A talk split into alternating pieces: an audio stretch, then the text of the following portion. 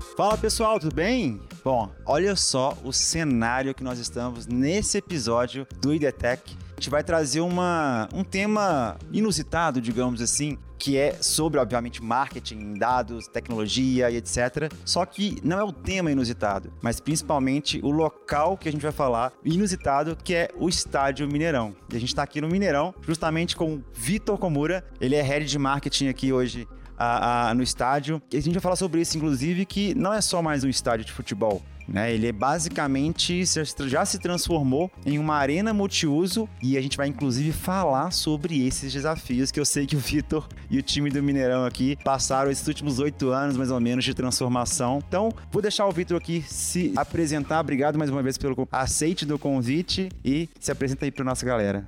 Oi, gente, obrigado pelo convite, Rodrigo. Obrigado pela oportunidade da gente falar um pouquinho sobre o Mineirão. Pra gente é super difícil, assim, explicar o que, que é o Mineirão, né? E mais difícil ainda para mim falar de mim mesmo, assim. Eu tenho um perfil super low profile, mas assim, mas todas as vezes que eu falo sobre o Mineirão, eu falo com muita fluidez, assim. Meu nome é Vitor, né? Vitor Komura. Eu sou head de marketing e comunicação aqui do Mineirão. Eu trabalho no Mineirão há 10 anos. Eu cheguei aqui na obra, então eu passei, assim, por diversos é, cenários aqui. Então, quando eu cheguei aqui, por exemplo, a esplanada estava sendo colocada, não tinha cobertura o, ali o gramado não tinha nada, era só terra. Tava, tava afundando ainda o estádio, né? É, tava em época de obra, em pleno vapor. É, então eu passei por várias, vários cenários de comunicação e marketing aqui do Mineirão. Hoje eu acho que é um dos cenários mais diferentes, igual você falou, a gente tem feito uma transformação já há um tempo sobre sair dessa imagem de estádio de futebol para se tornar de fato uma arena multiuso. Não é fácil, aqui existem costumes, tradições, ritos e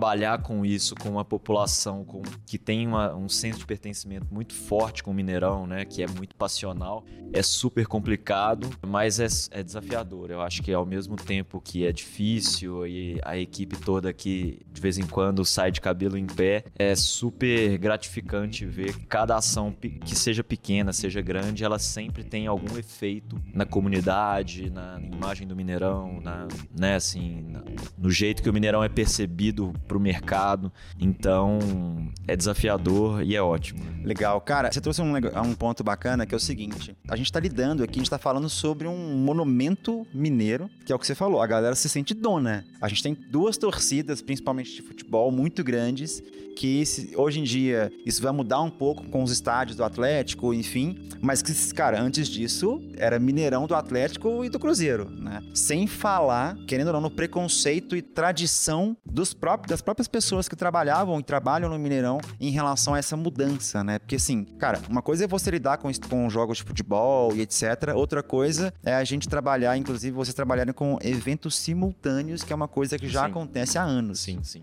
Eu acho que a, a fala acho que não é nem preconceito, assim. Eu acho que a expressão certa é, é resistência, assim. Excelente. Porque as pessoas, de fato, eu acho que 90% dos funcionários do Mineirão, talvez até mais, assim, chutômetro total, sem dados. Eu acho que a, a grande parte aqui dos funcionários do estádio são frequentadores do Mineirão. Eu, por exemplo, aprendi a andar de bicicleta no Mineirão. Eu, eu vim, também. Eu vim, eu frequentei o estádio diversas vezes. É a pergunta que eu mais ouço para que time que você torce. Eu não falo para ninguém, eu torço pro Mineirão. Melhor não.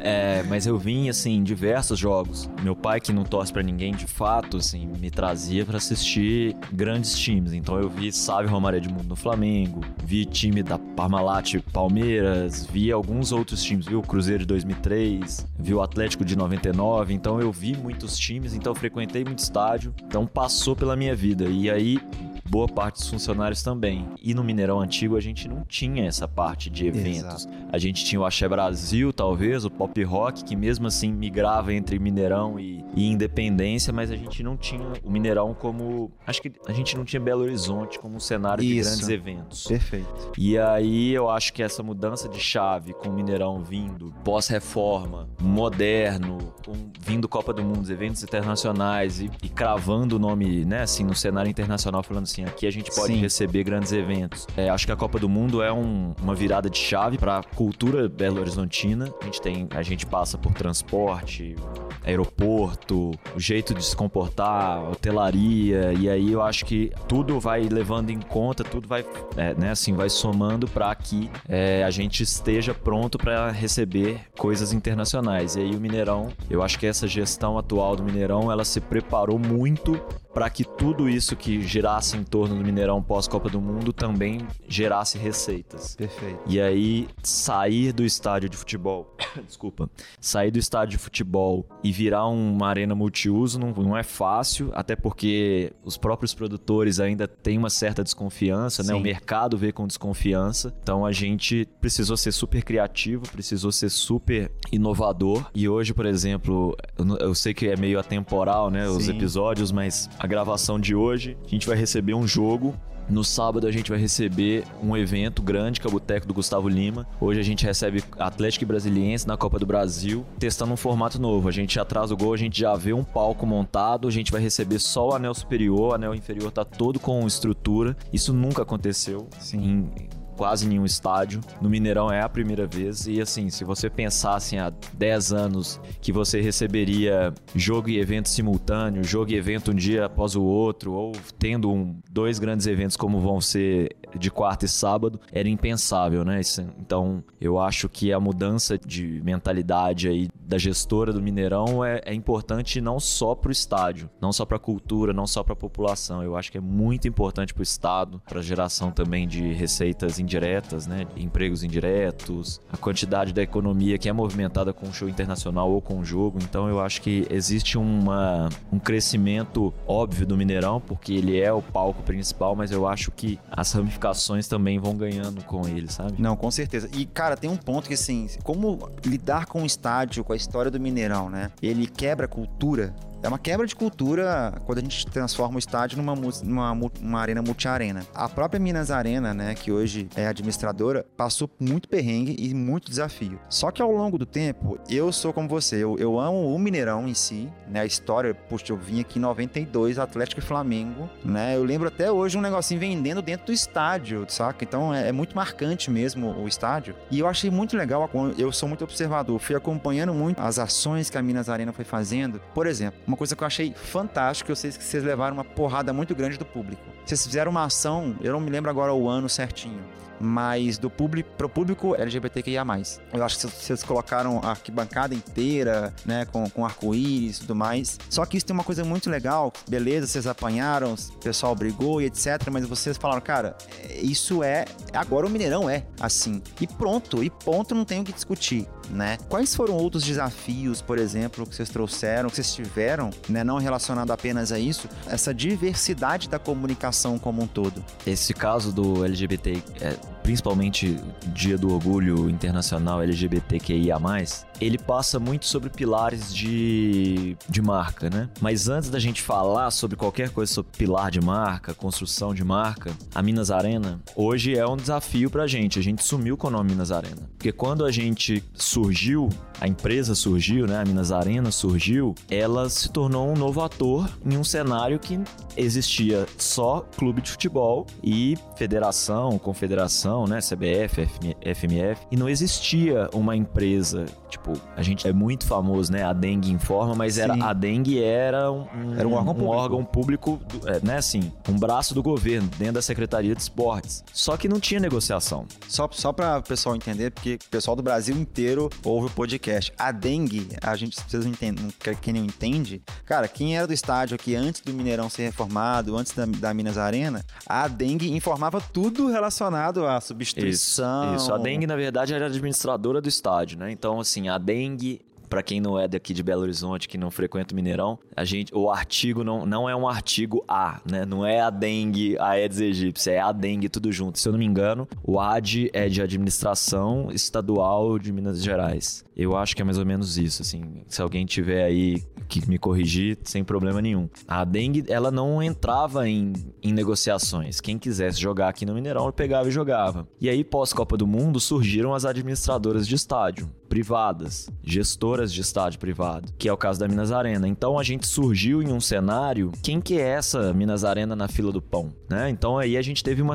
grande dificuldade, principalmente com o Atlético. A gente fechou um contrato com o Cruzeiro longo, fechamos com um contrato com a América longo e o Atlético falou: "Não, eu não fecho. Contrato do jeito que ele é feito aí com entre é, Minas Arena e, e clube, ele é leonino, eu não quero". E aí a gente passou a, a ganhar um holofote que a gente não teria, assim, nunca. Então as pessoas começaram a enxergar Minas Arena como uma vilã todo mundo amava o Mineirão. Eu vinha, as pessoas vinham ao estádio falando: Nossa, o Mineirão tá lindo. Foi, a experiência foi muito legal. Cara, mas aquela Minas Arena. E aí a gente começou a entender que a gente precisava de consolidar a nossa imagem. E quando a gente fez um estudo de marca, pesquisa, né, assim, esse social listening total, a gente percebeu que a Minas Arena era odiada pelas pessoas. E aí foi a hora que a gente sumiu com o nome Minas Arena, a gente fez uma virada de marca, um rebranding mesmo, sumimos com a Minas Arena e a assumimos um nome que é forte pra caramba, que é o Mineirão. E a partir daí a gente começou a trabalhar pilares fortes, sólidos, para que a nossa imagem ficasse cada vez melhor e mais bem vista com a, com a população, com os torcedores principalmente. Então, a parte de diversidade ela é super importante pra gente. A gente já sabia que a gente ia apanhar, mas é uma coisa que a gente não vai abrir mão.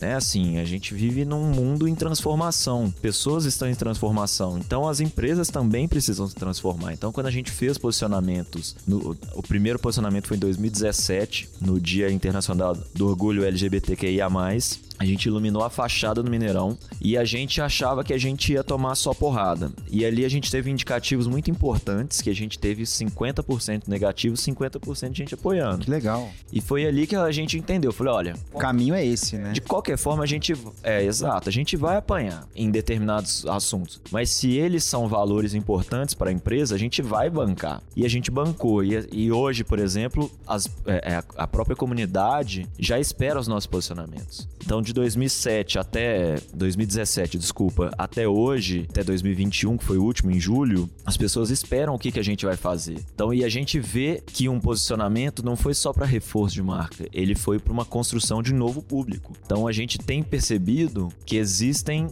movimentos de torcidas LGBTQIA+ surgindo. E a gente tem relatos de pessoas dos líderes de torcida que falam que aqueles posicionamentos são super importantes, foram super importantes para que eles criassem essa torcida. E aí a gente vai fazendo, vai, enten vai entendendo também quais são as mudanças que existem no mundo. É, não faz o menor sentido mais um estádio ser predominantemente masculino, né? Assim, a população feminina hoje é maioria no mundo, é maioria no Brasil. Então o que, que a gente também fez posicionamentos mais agressivos com o Dia Internacional da Mulher. A gente fez uma parceria com o Cruzeiro, se eu não me engano, 2018, 2000 acho que 2018, a gente fez uma parceria com o Cruzeiro e a gente fez ingresso de graça para é, mulheres. E aí foi a primeira vez na história que teve 50% de mulheres e 50% de homens. E aí a gente também tem relatos de movimentos femininos, não só feministas, movimentos femininos surgindo para vir ao estádio depois que eles vieram a primeira vez com aquele ingresso de graça. Então a gente, a gente tem entendido também que os nossos posicionamentos para imagem, eles precisam ter uma consequência. Eu não vou fazer um posicionamento só porque é legal, porque tá todo mundo fazendo, né? Assim, é, a gente pode entrar depois no digital sobre trending, né? Surfar as ondas e tal. Mas quando a gente faz ações para construção de imagem, principalmente para os pilares da empresa, a gente precisa fazer com uma consequência, né? Então, LGBTQIA+, Dia Internacional da Mulher, a gente tá fazendo muito, a gente é muito focado em públicos, público preto, por exemplo, a gente vê que é uma, né, assim, é um grande gargalo ainda, é super marginalizado. A gente percebe que as pessoas querem vir, mas elas ainda não se sentem seguras por conta de segurança, por conta de olhares. Então a gente quer criar esse ambiente que seja de todos, né? Então é, eu acho que o nosso principal posicionamento como instituição, a gente falou de estádio de futebol para essa migração de arena multiuso, mas eu acho que o nosso principal posicionamento é o Mineirão é de todos. Aqui é para fazer tudo, aqui é para todo mundo, sem, é, sem distinção de gênero, cor, raça. A, gente tá aqui para fazer absolutamente tudo para todo mundo, sacou? Legal. E uma coisa que assim interessante, da mesma forma que vira uma causa, né, essa questão do multi-arena e tudo mais, esse tipo de coisa também é uma causa. Se transforma sim, na causa sim. porque é, conecta uma coisa com a outra, né? Não é simplesmente igual você falou, ah, não é para fazer bonitinho, né, marketing. Porque isso seria muito, muito perigoso e errado. A verdade é essa. É, a gente, a gente, inclusive a gente toma muito cuidado quando a gente fala dessas ações de causa. É muito comum no mercado tratar isso como marketing de causa, né? Assim, obviamente, se você for analisar um pouco, tem você enxerga marketing de causa, mas a gente nunca enxergou é, fazer as ações, principalmente para público, de atrair público, pensando em venda, pensando em receita. A gente pensa em fazer um ambiente realmente seguro e que seja bom para todos. E aí a parte de receitas, compras, produtos, elas vão ser consequências. Exatamente, eu costumo dizer isso. Um bom, o, o resultado, digamos assim, é consequência de um bom trabalho, basicamente isso, né? Porque a ideia é realmente, como vocês têm essa causa muito forte, isso acaba se transformando no dia a dia e é uma coisa muito comum, né?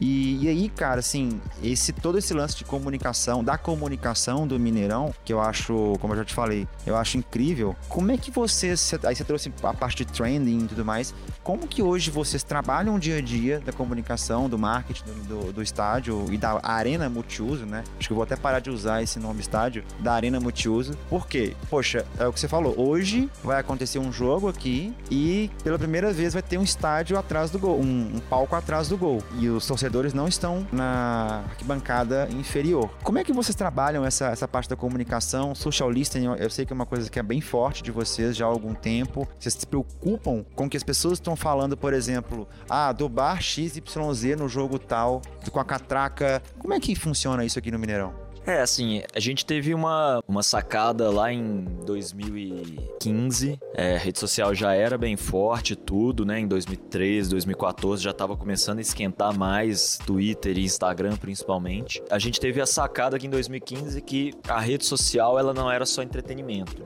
A gente entendeu que rede social era um braço operacional, porque dali a gente conseguia enxergar muita coisa. E hoje, assim, a mentalidade da equipe em dias de jogos é informar, entreter mas metrificar, gerar insights, apontar problemas para os setores corretos. A gente, de fato, é um braço operacional, né? Assim, mas. Não é só postagem nas redes sociais, não, né? É, é, isso é uma coisa muito clara entre a gente. A nossa rede social, ela não é só oba-oba. Isso a gente tomou sempre muito cuidado, assim, com outros funcionários que passaram aqui com a gente, né? Assim, porque a rede social, durante muito tempo, ela era para entreter, né? Assim, entrar na timeline das pessoas sendo uma empresa é muito difícil. Então a gente precisava, quando a gente começou a fazer alguns posicionamentos, a gente precisava fazer diferente. Então a gente buscou mesmo o oba-oba, né? Então, assim, buscar um meme, é, né, assim, criar alguma trend. A gente, a gente sempre buscou fazer essas coisas, mas hoje, mais madura, comunicação mais madura, uma equipe mais madura, né? Uma equipe mais de mercado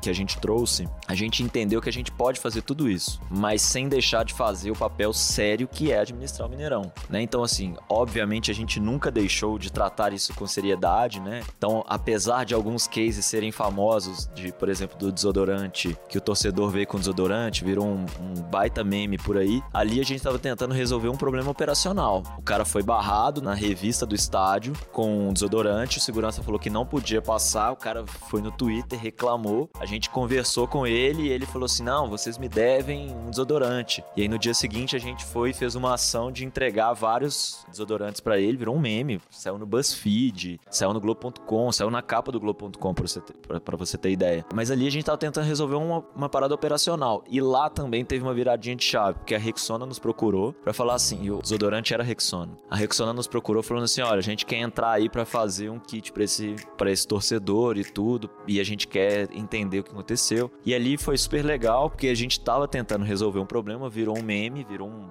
baita case de sucesso naquela época. Mas assim, naquela época a gente tinha uma linguagem mais engraçadinha para tratar as coisas. Eu então, vi que por isso que virou é, ao longo do tempo, né? Isso. É, eu acho que é maturidade também. Sim. Eu acho que o evoluir dos anos também com as redes sociais mudou bastante. Total. Eu acho que o, evoluir também da, da, das redes sociais também faz com que a gente se adapte. Naquela época, as empresas estavam tratando as redes sociais de uma maneira mais engraçada.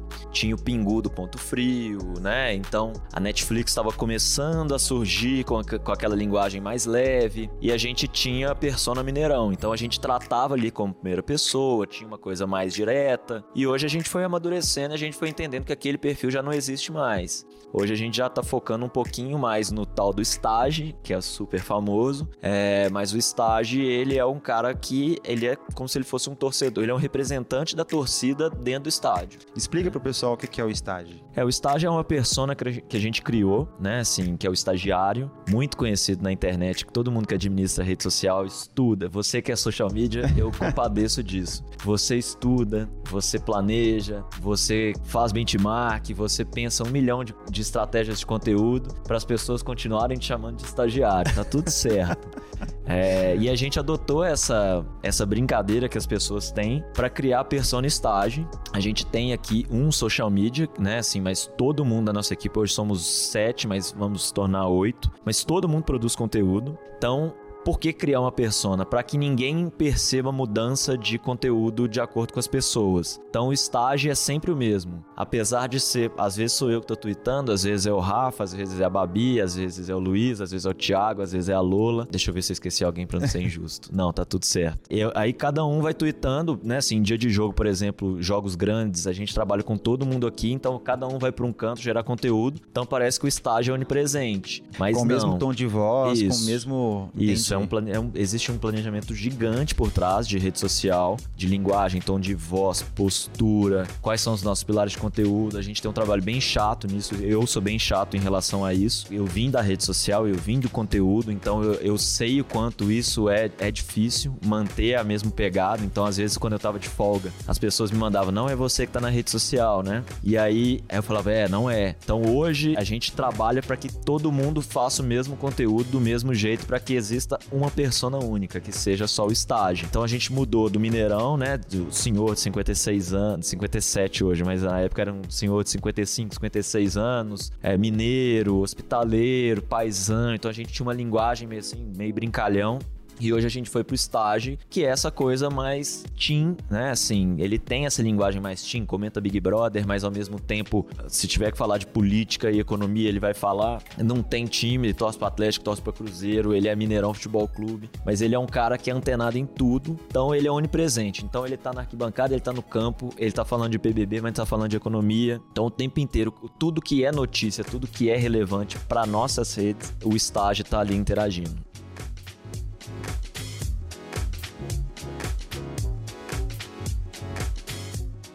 Cara, que legal. Você trouxe um ponto muito interessante também, que, que é a metrificação, né? Claro que a gente já conversou com isso, sobre isso há uns 4, 5 anos, e eu vi realmente que houve uma evolução muito, muito grande em todos os aspectos, assim. E se a gente for pensar em rede social, em comunicação digital, a gente tem a famosa taxa de engajamento. Que eu não tenho dúvida nenhuma que a taxa de engajamento pura e fria de vocês é sensacional, a mais alta do mundo. Porque. Do mundo eu não sei, mas é boa, porque, não é tipo, não. Posta uma coisa, interação é o que não falta, uhum. né? Seja positiva ou negativa. É, que tipo de métrica, como, é, como que vocês trabalham, né, para tomada de decisão e para geração de informação também? Né? Você falou, poxa, nós somos um setor estratégico operacional hoje para melhoria da operação do estádio. Quais são métricas? O que, que vocês normalmente analisam?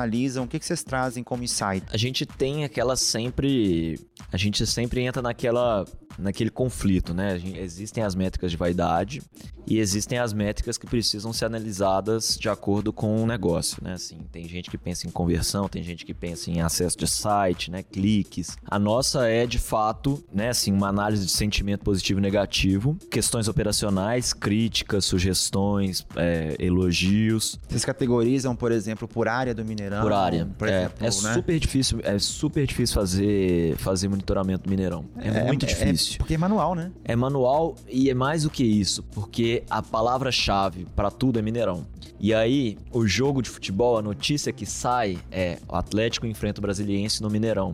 E essa notícia, ela é replicada várias vezes. Então ela tá no monitoramento várias vezes. As pessoas falam: "Cheguei no Mineirão, faço check-in no Mineirão, tem lá estádio Mineirão". Então, o número de palavras que a gente tem por jogo é muito alto com a palavra Mineirão, né? Então, assim, a gente contratou recentemente recentemente uma ferramenta é, e aí tinha X, é, um número X de palavras. Dimensões. De, é, em um jogo acabou. O crédito acabou. Acabou e aí a gente entendeu que, olha, vamos fazer na mão. A gente tem uma ferramenta para nos ajudar a fazer ali uma, uma, um funil mais bem feito. Mas aí a gente trabalha manualmente mesmo. E aí é palavra-chave junto com o Mineirão, né? Esplanada Mineirão, cerveja Mineirão, tropeiro Mineirão. Ah, e só pra quem não Mineirão. sabe, né? Tem uma outra coisa também no início da, da Minas Arena, foi o que foi o problema, o tropeiro. Sim, o tropeirão do Mineirão.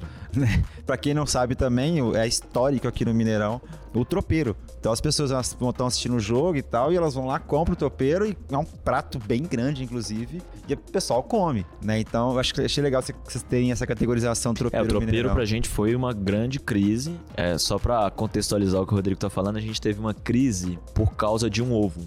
É, isso parece bobo, né? Assim, mas em tradição não dá pra se mexer. Então, quando a gente voltou o tropeiro, o estádio antigamente ele não era tão fiscalizado pela vigilância sanitária, né? Assim, a modernização do Mineirão tem o ônus e o bônus. O bônus é que a gente passou a ser fiscalizado e a comida passou a ser uma comida de fato de qualidade. Não tô falando de sabor, tô falando qualidade. Então, o risco de salmoura é muito baixo, o risco de intoxicação é muito baixa. Então, a vigilância sanitária na época da obra falou assim, ó, para fazer o ovo tem que ter X equipamentos aqui e que custaria milhões, assim. E a obra já custou milhões Pra fritar um ovo. Pra fritar um ovo. E aí todo mundo tomou uma decisão na época e falou assim: não, então existem ma- maneiras diferentes pra fazer esse ovo? Existem. E aí fomos fazer o tropeiro com um ovo sem ser aquele frito na hora, né? Então Se eu não me virou engano, uma acho que crise. teve também, só pra galera ter uma ideia, acho que ele não era molinho também. É, é porque, assim. é porque a gema mole, ele tem, ela tem um tempo de exposição. Né, por Sim. conta de, de salmoura, salmoura não, salmonela, desculpa, gente, eu falei salmoura duas vezes, salmonela. Por conta de salmonela e por conta de temperatura, né, assim. Então, eles faziam o ovo com gema dura, não é porque ele era frito, ele na verdade ele era feito de uma maneira diferente, assim.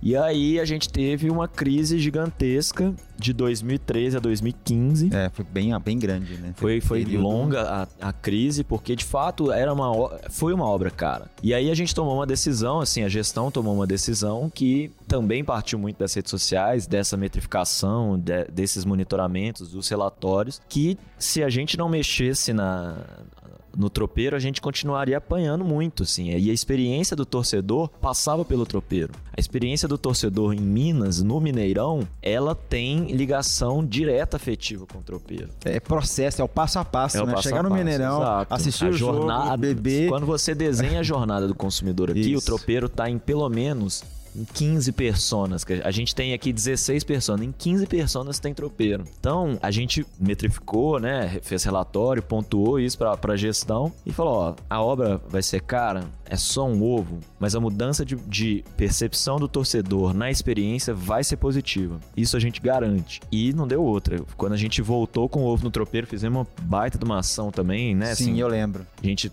pô, a gente teve muito trabalho pra voltar A galera, a galera meio que não, não confiou muito na É. época, né? É, na e aí a gente falou, olha, vamos fazer, fizemos uma grande ação. E aí o tropeiro virou uma força de dentro da nossa comunicação. E aí a gente começou a trabalhar o tropeiro de uma maneira mais tradicional. Então, é, e até para mostrar, assim, quem fazia o tropeiro aqui no Mineirão eram pessoas que faziam há 40 anos já. Que era a Dona Sônia e o seu Fernando, que são os dois proprietários de bares antigos, são é, os nossos permissionários aqui. E aí, quando a gente trouxe eles, né, assim, a Dona Sônia principalmente, para fazer essa, esse rosto da pessoa que faz o tropeiro, a gente ganhou muita mídia e aí a gente conseguiu entender que realmente a obra valeu a pena, mas se a gente tiver que fazer um ROI aí, é, ele é super positivo porque a venda de tropeiros aumentou muito. A gente apareceu, a dona Sônia deu a receita do tropeiro no É de Casa, programa da Globo. Fez um tropeiro para Paola Carrossela na Band.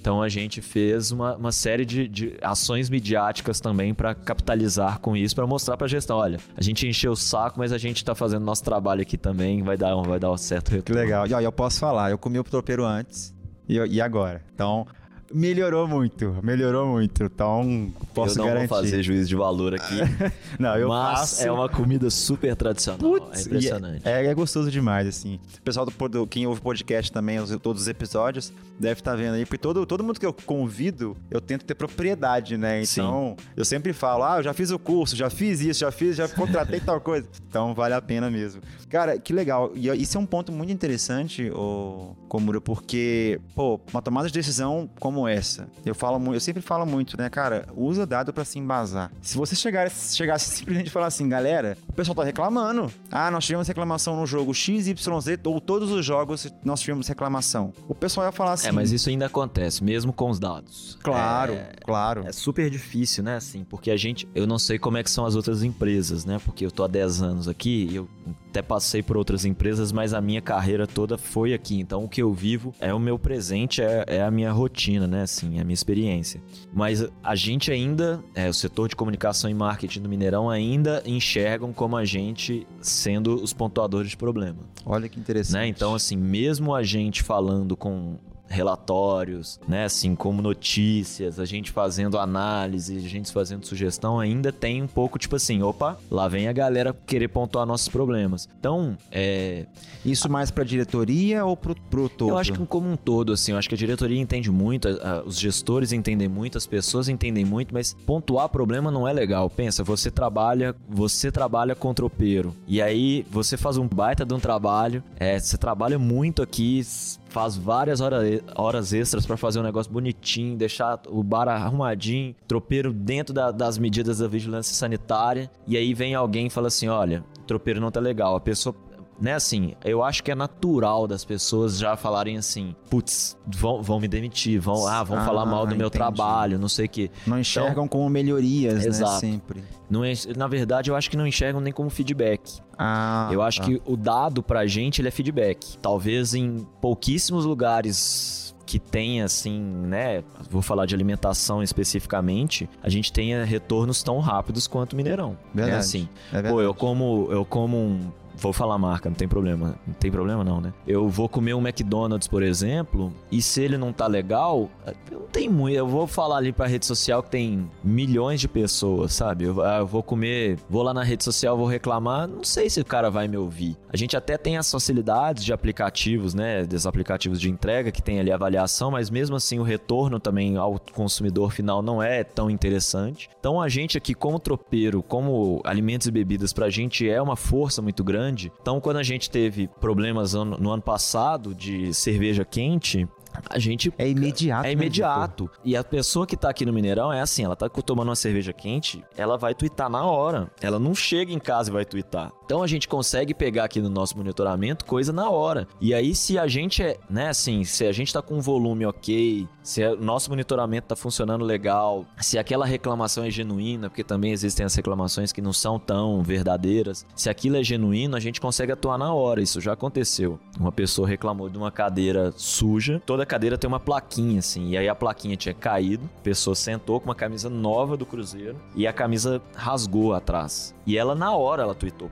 brava, né? Assim, ela pegou, tweetou, ah, um absurdo e tal e tal e tal. Minha camisa nova, paguei não sei quanto. A gente pegou isso no monitoramento. Na hora a gente já foi lá na loja do Cruzeiro, aqui do lado de fora. A gente tem uma loja do Cruzeiro aqui. Fomos lá, compramos uma camisa e assim, mandamos uma resposta na hora. Ah, a gente sente muito. Fez uma, aquela resposta protocolar e falamos assim: qual setor você tá, em qual assento você tá. A pessoa falou na hora, tipo, tava acabando o jogo. A gente foi lá com a camisa, entregou. E aí essa pessoa, ela ficou até sem reação. E ela já começou a fazer megas elogios pra gente e tal. E aí isso acontece. Ah, minha cadeira tá suja. A gente vai lá, se a gente consegue pegar no monitoramento mais rápido, se a gente consegue ver aqui o negócio certinho, se tá tudo é, dentro de um contexto legal, a gente, ó, equipe de limpeza, bate o rádio, né? Equipe de limpeza. Setor tal, lugar tal, a gente tem gente reclamando de cadeira suja. Tem como ir lá? E aí eles conseguem ir. É, agora, né, assim, nesse cenário de pandemia, ah, tá sem álcool em gel. Então, álcool em gel, os, os protocolos eram prioridades pra gente. Então, eu pegava no, monitor, no monitoramento, a gente ia imediatamente pros lugares. Então, a gente via muita gente falando, oh, aqui em tal lugar tá sem álcool em gel, reclamando. Mandava imediatamente alguém para lá para resolver. E aí, monitoramento pra gente é isso, assim. Só que internamente, ainda as pessoas enxergam, né, assim, não como uma uma crítica construtiva. A gente nunca traz, exato, a gente nunca traz para o nosso público interno como apontamentos. A gente ainda tem tá tomando certos cuidados até para tampar o nome das pessoas, as fotos das pessoas, para que aquilo também não se torne pessoal, né? É, porque em, em, alguns casos precisa de print, né, para a gente provar. É, e aí a gente tem, tem tomado esse cuidado, mas a gente tenta fazer nuvem de palavras, taguear tudo, fazer gráficos, mas é uma cultura que ainda precisa ser mexida, né?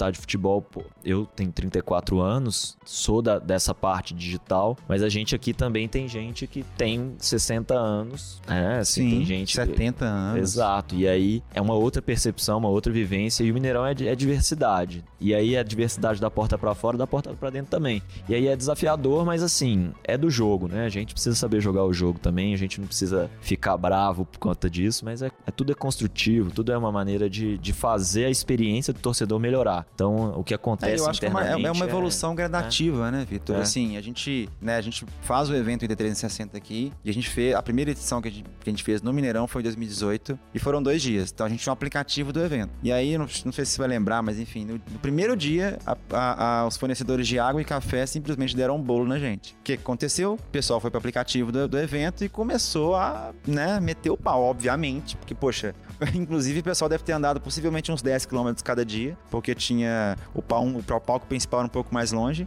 E, cara, só que a gente conseguiu agir muito rápido também. Porque no final do dia, do primeiro dia, a gente conseguiu também já resolver o problema. E no segundo dia tava tudo resolvido. Então, é, até pro pessoal entender, esse social listening, né? Que é ouvir o que as pessoas estão dizendo nas redes, não apenas em Instagram, Twitter, etc. Cara, isso tem um valor que é, é absurdo. e a gente ainda tá tentando, né? Assim, como todos funcionários acabam sendo torcedores, né? Frequentado, é, tem amigos frequentadores, a gente também usa disso, né? Então, ah, tem gente que torce pro Cruzeiro, tem gente que torce pro Atlético, a gente não pode negar isso. E aí acaba participando de grupos, de WhatsApp, por exemplo. Então, ali de grupo de WhatsApp também surgem algumas coisas. E aí isso é uma mudança de cultura interna que foi super legal. As pessoas não estão aqui pra gente pra dedurar, né? As pessoas estão assim, gente, eu acho que vocês, é bom a gente ficar aí alerta em relação a isso e isso, sabe? Então, assim, o próprio funcionário, são 120 funcionários. Caraca. Então são. No, no Mineirão hoje? Sim. Diretos, obviamente. Diretos, diretos.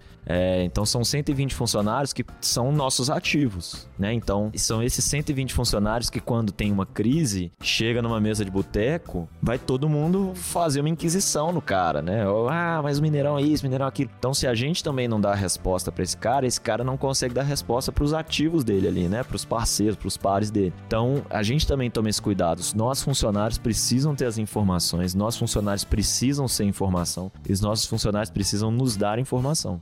É, e aí também tem essas coisas, né? Tem funcionário que roda o estádio inteiro, tem funcionário que tem contato direto com torcida organizada, tem funcionário que trabalha direto com bar. Então, tudo isso é insight, tudo isso é dado, né? Então, é, quando a gente fala de dados, principalmente, a gente fala muito, muito, muito de rede social, mas tem outros milhões de dados para serem coletados, né? É, então, isso a gente também toma muito cuidado para que a gente seja assertivo não só com uma bolha. Não sei se isso fica claro, legal. mas a Tem social. Esse cuidado, né? Exato. Pra não, não ficar tipo assim, ah, resolvemos aqui. Aquele para não ficar o, o, cobertor curto, né? Sim, Puxa total. pra cá. Legal. É porque assim, a rede social é um recorte. Sim. Né? Então, hoje a gente tem ali na, na parte, né, assim, de análise dos insights nossos, a gente tem, é um público X% masculino, X% feminino, né, assim, tantas pessoas são de tal lugar, pipipi, popopô. Mas essa é, de fato, a realidade, isso é uma bolha, né? Legal. Ele é, um, ele é um recorte que a gente tem de determinados lugares. Existem Vocês tomam Mineirão, cuidado né? para não enviesar Exato. a análise, né? Exato, porque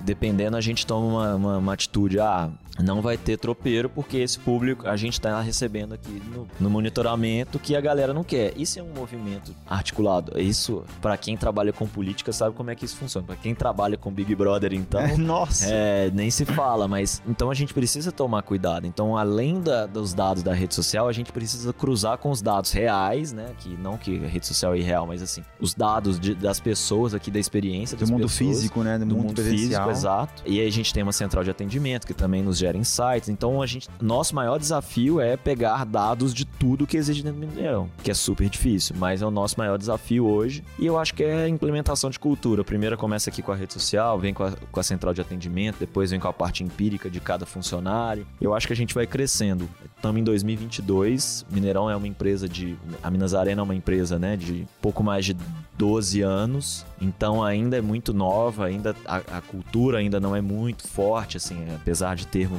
coisas bem sólidas, mas é muito novo também a cultura de dados para certas pessoas. A gente que trabalha com isso, a gente sabe que existe isso há mais tempo e a gente trabalha com isso há mais tempo, mas a gente é pouca, né, gente? Pouca gente dentro de um, de um sistema muito grande aí de, de empresas. E a formação de cultura. Legal. E, e, e eu, eu vejo que a cada cenário, né, existe uma evolução do Mineirão e uma preocupação dos formatos de dados. A gente até encontrou em um jogo aqui e eu comentei com você sobre uma iniciativa que não é necessariamente do Mineirão, especificamente, né? Que é o monitoramento facial de alguns torcedores quando, por exemplo, tá, vai ter uma importunação sexual ou houve uma briga e esse cara foi, essa pessoa foi presa aqui, ela é identificada e possivelmente as câmeras agora já detectam ele rapidamente, e ele não consegue entrar é, no estádio. É, isso é uma coisa que veio dos órgãos de justiça, né? Assim, não é, não é do estádio, mas já é um passo super importante. Reconhecimento facial é um sistema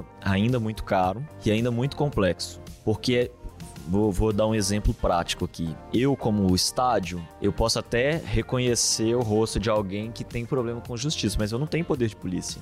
Legal, Entende? entendi. Então, de fato, precisa vir é das linha autoridades. Tênue, né? É muito. Então, é, precisa vir das autoridades. Então, o primeiro passo já foi dado, né? Cadastramento, reconhecimento nas delegacias aqui do estádio. O segundo passo é implementar isso, né? Eu não sei quando, não sei uhum. como, mas vai ser implementar isso dentro do estádio. E acho que o terceiro passo é implementar. Aí, evolução, né? É, dentro evolui. da cidade, né? Mas, como eu falei, assim, as empresas ainda, essa parte de dados, essa parte de tecnologia ainda é muito recente é para algumas pessoas, para algumas empresas. E é muito limitado. Para os órgãos muito. públicos, então, muito, né? Nossa. né? Então, é, para os órgãos públicos de segurança, que, né, assim, a gente sabe que é, não é fácil, né, assim, questão financeira, uma questão de orçamentos. É, é muito variável, né? Sim. Então, e tecnologia, dados, tudo isso requer investimento. Né? Requer. Né? É, no, no, volume hoje que Mineirão, órgão público, seja o que for, né, coisas, maior, coisas maiores, ele, ele existe, exige sim, por mais que esteja mais, é, mais acessível e etc., exige investimento, né?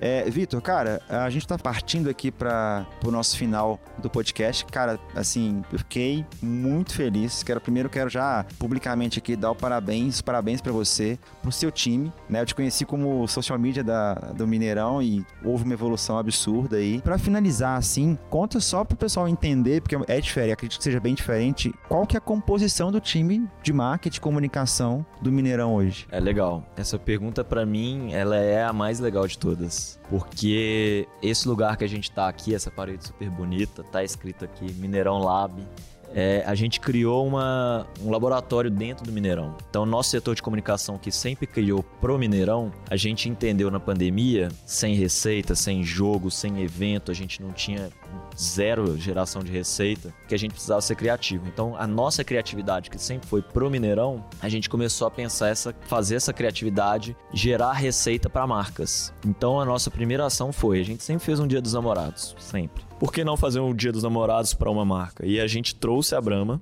para fazer uma ação do Dia dos Namorados na pandemia para um setor que não parou, que era a galera dos motoboys. Então a gente pegou o Zé Delivery e fizemos com tipo um pedido aqui, né? A esposa do, do, do, do motoqueiro, motoboy, eu não sei qual que é a palavra certa, mas a esposa desse profissional quase não tava vendo ele, porque ele tava trabalhando dobrado, porque tava ganhando muito dinheiro e ele não parava, né? E aí a gente pegou a história deles na rede social, né? A gente pediu pra galera mandar as histórias na rede, ela mandou.